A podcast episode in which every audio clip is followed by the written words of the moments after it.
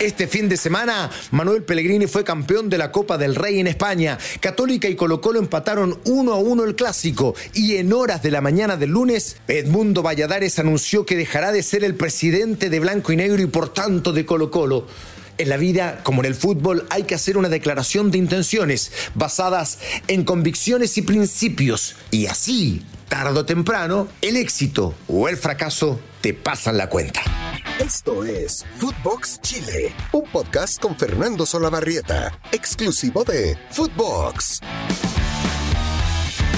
¿Qué tal amigos de Footbox Chile? Quiero partir por lo que sucedió el día sábado, en la final de la Copa del Rey en España, donde el Betis de Manuel Pellegrini y Claudio Bravo logró el título de esta Copa, la Copa del Rey, clasificación ya directa a la Europa League y de paso una vuelta olímpica como hacía 17 años no se daba entre los hinchas de uno de los equipos más queridos de España y por supuesto más importantes de Andalucía. Y Pellegrini lo hace, y esto es lo importante, basado como siempre en una declaración de principio futbolística que es mucho más que eso es la forma en la que él se comporta en la vida, con transparencia, con honestidad, con seriedad, con profesionalismo, y donde busca no solo ganar, estamos hablando de alto rendimiento y se debe ganar en el alto rendimiento, pero él escoge siempre como base para cualquier trabajo un proyecto donde él vea que de acuerdo a sus convicciones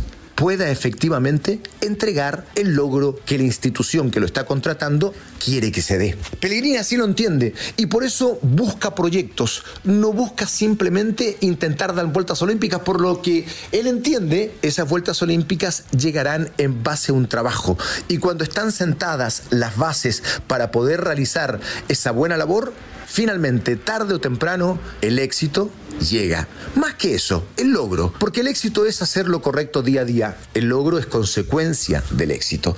Y lo demostró una vez más en una dramática definición. El Betis podría haber ganado antes, incluso hay un penal en el alargue eh, donde realmente pudo haber definido las cosas antes. Me parece que además se vio mejor durante los 90 eh, minutos, pero fue de manera dramática a través de un penal y con un chico, un canterano, Miranda, anotando el penal decisivo que mete a este Betis en la historia y que lo hace ganar una Copa del Rey después de 17 17 años, la tercera de la historia del Betis. Y es importantísimo acá señalar que Pellegrini lo ha hecho una vez más. Esto de ser consecuente con lo que él piensa y llegar de esa manera a logros insospechados. No nos olvidemos que el Betis no es una entidad grande de España, por lo menos no lo es al lado de Barcelona, de Real Madrid, del Atlético Madrid y de incluso el Valencia, su rival este fin de semana, y el Atleti de Bilbao. Está en una tercera línea del fútbol español y cuando lo toma Pellegrini, además tenía serios problemas deportivos. En un año y medio, miren lo que ha hecho Pellegrini con con este Betis.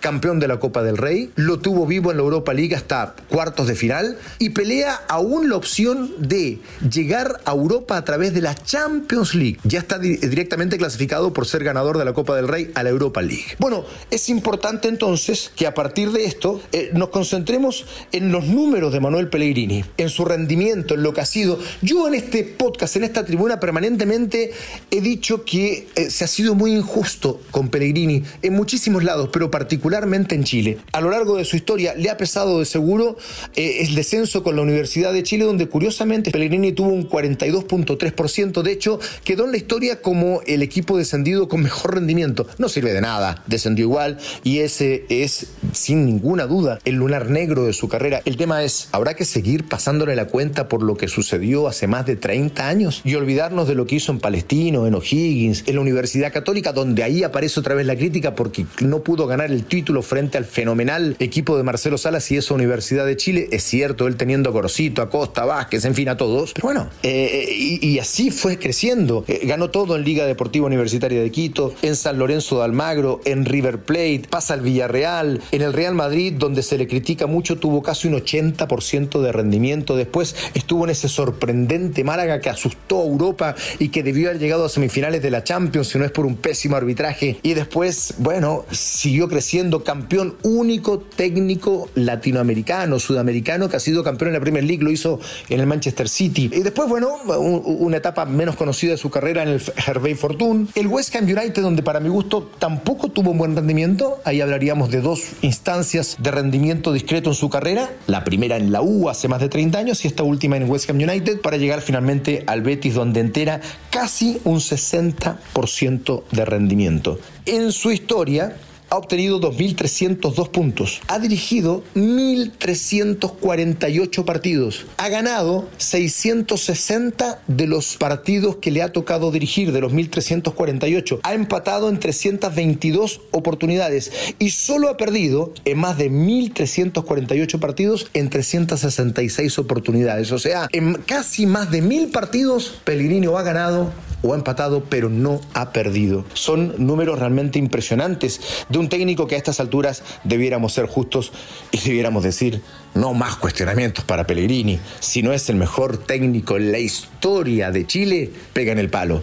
Quien se lo puede discutir es su maestro, precisamente Fernando Riera. Los títulos de Pellegrini hasta este instante, en lo que va corrido de su carrera, eh, son 10, ¿no? La Copa Interamericana con la Universidad Católica, la Copa Chile con la Universidad Católica, la Liga Ecuatoriana con Liga Deportiva Universitaria de Quito, el Clausura Argentino con San Lorenzo, la Copa Mercosur con San Lorenzo, donde además tiene un récord de 13 victorias consecutivas que no se ha podido romper en Argentina, eh, el Clausura Argentino con River Plate, la Copa de la Liga con el Manchester City, la Premier League con el Manchester City. Es el primer técnico no europeo, ¿ah? no solo sudamericano, el primer técnico no europeo en ganar la Premier League. Después la Copa de la Liga también con el City y finalmente esta Copa del Rey. Lo que ha hecho Pellegrini es sencillamente descomunal y ya es momento de empezar a sacar cualquier tipo de cuestionamiento que siga habiendo en torno a Pellegrini, esto es increíble, y sobre todo acá. Pellegrini es un técnico ganador, pero lo más importante, en base a sus convicciones y a su declaración de principios. No ocurre lo mismo en el fútbol chileno en otra instancia. Este fin de semana se jugó el clásico en San Carlos de Apoquindo entre la Universidad Católica y Colo Colo. Mejoró ostensiblemente Católica y, lo decíamos, esto podía ocurrir. Em, cuando hay un cambio de técnico, inmediatamente viene una energía distinta dentro del camarín. Muchos que estaban casi sin opciones vuelven a tenerla. Las ganas son distintas, la intensidad también. Y eso pensábamos se iba a notar dentro de la cancha. Eh, Valenzuela además recuperó a Orellana, lo puso como titular y fue una de las figuras del partido, con lo cual la decisión fue apropiada, fue buena de Valenzuela. Católica me parece a mí hizo eh, un mejor partido que Colo Colo durante 70, 75 minutos, pero la parte final de Colo Colo, la que le permitió empatar, incluso pudo haber ganado el partido, me parece que termina eh, igualando las acciones en términos futbolísticas. A correr o.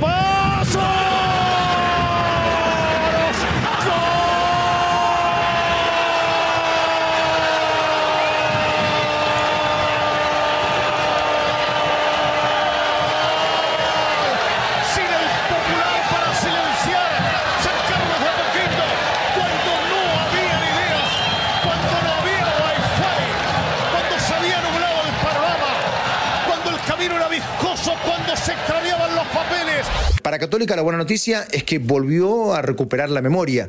Eh, Colo Colo, el punto le permite mantener la misma distancia de ocho puntos con la UC, que se supone, sobre todo ahora con eh, lo que pueda suceder de aquí en más con el cambio de técnico, va a ser su principal competidor.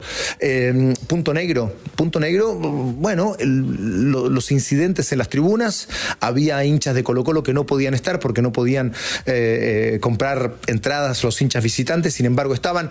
Eh, se evidenciaron en el momento de celebrar el gol, en el dramático, en el último instante del partido, por eso seguramente se evidenciaron de esa manera y tampoco es eh, admisible desde ningún punto de vista que hayan sido estos hinchas agredidos y hayan tenido que salir varios de ellos escapando del estadio. Eh, al margen de eso, también dentro del punto negro del partido, a mí me parece que lo de Falcón ya raya en no solo lo desagradable, lo antideportivo, la deslealtad con la que juega. Eh, debe ser el defensor que más veces se tira al piso, que reclama todo, que, que simula todo. Está bien, San Pedri se equivoca reaccionando como reaccionó, de hecho cumplió el objetivo Falcón, pero yo siento el fútbol tiene esas cosas, pero, eh, pero, pero, pero ya pasarse de la raya en la provocación, en la simulación, en la exageración, a mí me parece que podría, que podría ser un, punto a revisar en el caso de Falcón, que juega bien, cada vez afirma más en Colo Colo pero que realmente su deslealtad dentro de la cancha eh, está pasando límites que no, que no debiera pasar. ¿no?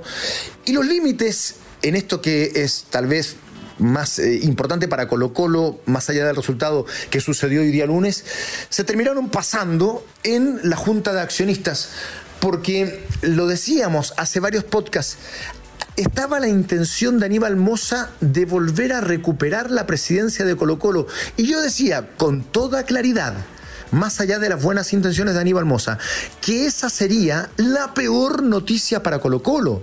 Aníbal Moza lo hizo muy mal cuando fue presidente de Blanco y Negro y por tanto de Colo Colo. Eh, no solo en términos institucionales, fue el año su último año fue el año en que Colo Colo pudo haber descendido, por, darle un, tópico deportivo, además a su mala gestión. Bueno, eh, hasta el momento en que se está haciendo este podcast, no tenemos claridad respecto de la presidencia, pero sí sabemos que Edmundo Valladares, quien llegó a ordenar el club, ha dicho que no va a seguir, que no continúa junto a su equipo de trabajo porque no tiene los apoyos necesarios. Eso es lo que se supo eh, cuando todavía no termina la Junta de Accionistas y que esa fue la razón por la que Valladares ya anunció que no seguirá siendo presidente. Y esto es una muy mala noticia. Breve recuento, breve contexto. Para aquellos que además están un poco lejos, ustedes amigos que están, qué sé yo, en Estados Unidos, México, Europa. Hace muchos años que en Colo Colo se vive una guerra civil al interior del directorio de Blanco y Negro. Blanco y Negro es la gerenciadora, ¿no? Colo Colo es otra cosa. Colo Colo es el Club Social y Deportivo. Pero en la práctica, Blanco y Negro es Colo Colo porque tiene arrendado o gerencia el club por 30 años, ¿no? Sin embargo, el Club Social y Deportivo estaba vivo y empezó a hacer acciones y empezó a ser importante y tiene dos puestos sobre la mesa. Lo hicieron tan mal los accionistas de Blanco y Negro en las presidencias de eh, Ruiz Tagle, en la presidencia de, de, Moza en el último tiempo, y tenían eh, además demandas cruzadas entre ellos. Eh, la verdad, tienen a Colo Colo en medio de sus peleas por disputas de poder, por disputas de egos, por lo que sea. En medio de todo eso, Colo Colo estuvo a punto de descender. Y allí, por primera vez en muchísimos años, ambos bloques decidieron que tenían que dar un paso al costado. Y el representante del Club Deportivo y Social, que no podría ganar una elección nunca porque no tiene los votos necesarios, esta vez consiguió los votos de Vial, del bloque de Vial, y allí Edmundo Valladares, representando el Club Social y Deportivo, se hizo presidente de la gerenciadora y de Blanco y Negro y por tanto también de Colo Colo. Y vaya que cambiaron las cosas de manera absoluta, tremenda, no solo en, eh, eh, eh, en lo deportivo, en lo institucional que es lo más relevante. Se redujo notablemente la deuda que, que arrastraba Colo Colo. Fue un año en términos económicos muy bueno, se aseguraron las contrataciones de jugadores muy importantes, se vinculó muchísimo más con la hinchada, pudieron seguirse realizando actividades con otras ramas, eh, eh, tener ese brazo social que siempre debió haber tenido Colo Colo. Y por si fuera poco, en términos deportivos, los números de Valladares, que si bien no elige a los equipos ni juega dentro de la cancha, evidentemente hay que mencionar qué ha pasado con Valladares desde que eh, asumió como presidente y cómo le ha ido en el fútbol chileno. Y la verdad es que Colo Colo, una vez que asumió Valladares, cambió completamente, pasó de pelear el descenso a pelear el título, a ganar una Copa Chile y una Supercopa, y hoy día ser puntero del campeonato, con más de un 70% de rendimiento bajo la presidencia de Valladares. Es, es, un día con malas noticias para los colocolinos. Valladares no va a seguir. Y no sabemos hasta el término de este podcast quién será el presidente Pero si asume alguien que provenga o del lado de Moza o del lado de Vial, otra vez en esta lógica de que los dueños y los presidentes son de la sociedad anónima, me parece que es una pésima noticia y demostrar que no entendieron nada. Porque cuando volvieron al origen, cuando pusieron un presidente que provenía del Club Social y Deportivo, las cosas mejoraron increíblemente, porque entienden lo que se trata Colo Colo. Si se vuelve al camino anterior, me parece que sería una pésima noticia para el club. Abrazo grande para todos. Footbox Chile. Esto fue Footbox Chile con Fernando Solabarrieta, podcast exclusivo de Footbox.